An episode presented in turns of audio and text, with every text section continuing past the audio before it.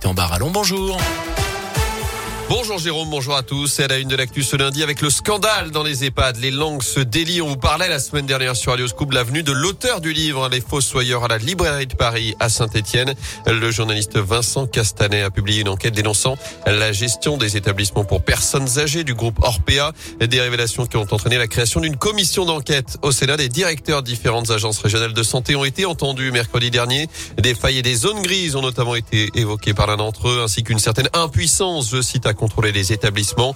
L'électrochoc de ce livre, c'est aussi pour ceux qui ont leurs parents dans ces institutions et qui justement ont pu parfois constater des manquements dans leur prise en charge. Écoutez le témoignage pour Radio Scoop de Sylvie, une Stéphanoise dont la mère et la belle-mère sont en EHPAD. Pour ma fin de vie, pour rien au monde, je souhaiterais vivre ce qu'elles vivent maman et ma belle-mère. Parce que c'est un enfermement. Puis il y a surtout très peu d'efforts, à part par quelques aides-soignantes qui aiment ce métier. Il y a très peu de personnes qui sont là pour les égayer. On les nourrit, oui, on les blanchit, oui, euh, mais et, dimanche après-midi, quand il y a deux aides-soignantes hyper occupées avec 20 personnes qui sont égrabataires et Alzheimer et que chacun dans son coin, ça tire les larmes. J'ai été obligée de prendre mon téléphone parce qu'il n'y a pas d'appareil de musique, la télévision, il n'y a que quelques chaînes pour mettre Piaf et Montant pour leur faire écouter de la musique. Et il y a eu des réactions qui m'ont fait Il y a un monsieur que j'avais jamais vu bouger et qui, avec ses mains, dansait. Il faut pas grand-chose. Et notez que le sénateur de la Loire, Bernard Bonne, est justement co-rapporteur de cette commission d'enquête sur le contrôle des EHPAD. Elle doit durer plusieurs mois. Dans l'actu également des travaux à prévoir autour de saint cette semaine. La RN88 sera fermée toutes les nuits à hauteur du tunnel du rond-point en direction de Firmini. Fermeture à chaque fois de 20h30 à 5h30 à partir de ce soir jusqu'à vendredi matin. Il y aura une déviation mise en place par la 72 et la Rocade Ouest. Et notez que la circulation se fera sur une seule voie dans l'autre sens en direction de Givor. Un nouveau changement dans le protocole sanitaire lié au Covid. À partir d'aujourd'hui, c'est la fin de la période d'isolement pour les cas contacts, même si vous n'êtes pas vacciné. Ça concerne tout le monde, les collégiens et les lycéens notamment donc rester en classe.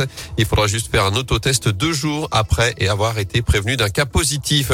Et même si le nombre de nouveaux cas de Covid continue d'augmenter, il n'y a pas lieu de remettre en place des mesures de freinage. C'est ce qu'a dit hier Olivier Véran dans Aujourd'hui en France. Selon le ministre de la Santé, il n'y a pas de signal inquiétant dans les services de réanimation actuellement.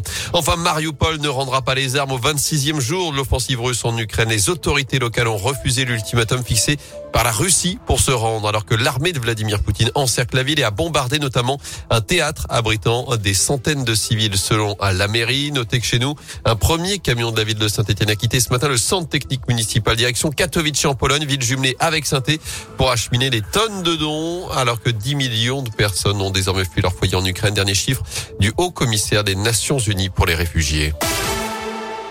On passe au sport avec le 15 de France. Dans le chaudron, la prise ce week-end, les Bleus seront en préparation à Geoffroy Guichard l'an prochain, quelques semaines de la Coupe du Monde. Ce sera le 12 août 2023 avec une belle affiche face à l'Écosse. saint qui accueillera également, je vous le rappelle, quatre rencontres du mondial quelques semaines plus tard. L'Italie, l'Argentine, les Fidji ou encore l'Australie au programme.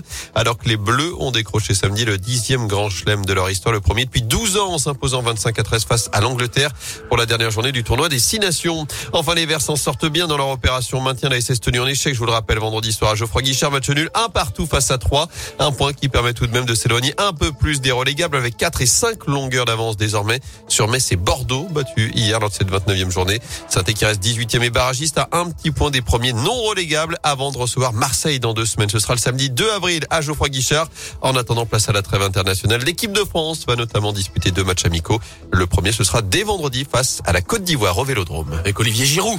Non. Il n'est pas là? Ah non, il n'est pas dans la sélection.